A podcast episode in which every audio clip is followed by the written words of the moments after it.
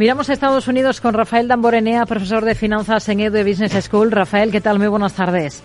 Muy buenas tardes, Rocío. Bueno, vamos a aprovechar esa ausencia de negocio en Wall Street para analizar de manera más tranquila cómo están las cosas ahora mismo en el mercado, en el principal mercado del mundo. En un momento de mercado raro, porque la bolsa quiere subir y la Reserva Federal quiere enfriar a toda costa esas expectativas, ¿no?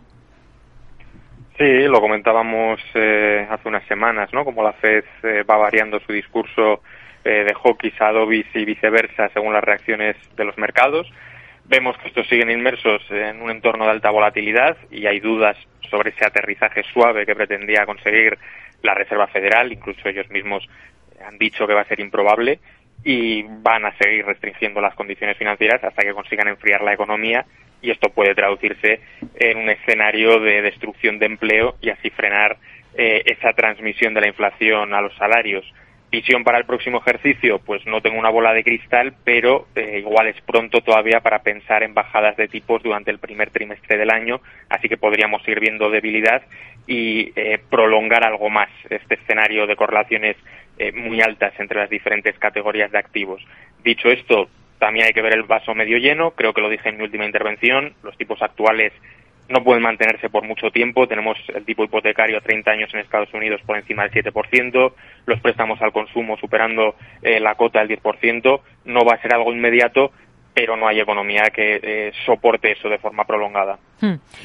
Este 2022 eh, bien podría calificarse como de annus horribilis para el sector tecnológico mundial, después de, todo hay que decirlo, varios años de rentabilidades muy importantes desde las acciones tecnológicas chinas en un principio a las firmas de semiconductores después, pasando por las grandes FAN, es decir, Meta, Amazon, Apple, Microsoft y Google, pero también el segmento de software.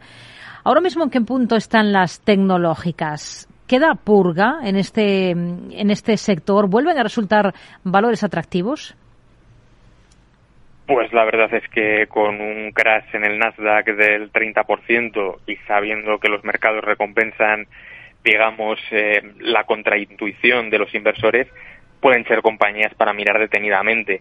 Lo dije hace tiempo, no concibo una cartera de largo plazo en el que la tecnología esté vetada y sé que ahora parece que todos son vientos en contra, pero aquí me gusta recordar siempre una frase de un gran gestor español de fondos de inversión y es que eh, tú no puedes invertir en un negocio excelente y barato, puedes invertir en una empresa excelente, pero que está barata porque le ocurre algo muy grave en un momento dado o si no, no estaría barata. Pues en ese punto están las tecnológicas ahora mismo. Hay grandes compañías con ventajas competitivas contrastadas, especialmente de costes de sustitución y efecto red, y que atesoran caídas de entre el 30 y el 60%. Y sé que en los mercados todo puede pasar, pero dudo que empresas de la talla, eh, no sé, de Alphabet, eh, Adobe, eh, Autodesk, Microsoft o incluso la tan denostada Meta desaparezcan de la noche a la mañana en un momento en el que solo se habla de digitalización, metaverso, blockchain, Web3 y además de hablarse se respalda con inversiones multimillonarias sector para tener muy en cuenta, pero mm, sí se sabe sufrir a corto plazo. Hay sectores, en cambio, que son los que han ido recogiendo esos flujos de salida de la tecnología, como son los cíclicos tipo energía, finanzas o, industrial. ¿Sigue habiendo fuerza relativa en estas partes del mercado?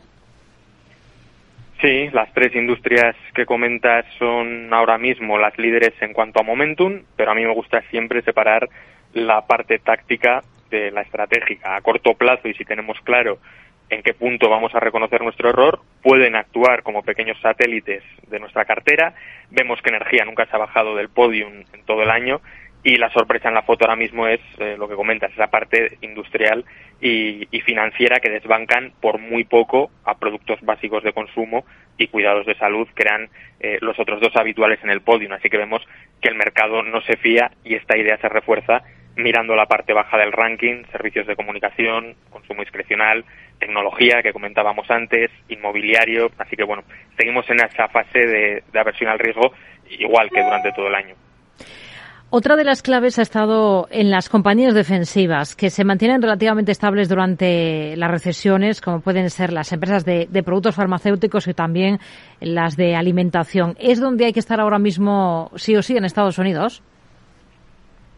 Pues creo que las compañías defensivas no sobran en ninguna cartera y el peso de estas eh, será mayor o menor en función de la fase vital en la que nos encontremos, pero el error que no hay que cometer es el de pensar que son ajenas a las normas que imperan en el resto de las cotizadas. Por ejemplo, los fondos que invierten en este tipo de empresas han pasado un año muy tranquilo, incluso algunos están en positivo en lo que va de ejercicio, pero si compras ahora mismo compañías defensivas que cotizan a un PER eh, de 30 veces o más, da igual lo predecibles y estables que sean los flujos de caja. Cuando pase la fase de aversión al riesgo y el mercado vea que está valorando compañías que en los últimos años han crecido a tasas, no sé, del 5%, como si fuesen a crecer al 10%, vamos a ver una corrección en todas ellas. E incluso algunos que defienden que siempre quedará el dividendo ligado a esta tipología de empresas no son conscientes de que eh, si pagas un precio exorbitado, la rentabilidad por dividendo va a ser muy inferior en comparación a la que te dé el activo libre de riesgo en Estados Unidos, por ejemplo.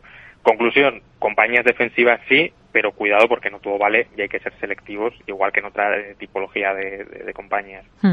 ¿Cabe esperar nuevas revisiones a la baja de los resultados eh, ya de cara al próximo ejercicio, en 2023? ¿Cabe esperar una mayor compresión de los múltiplos?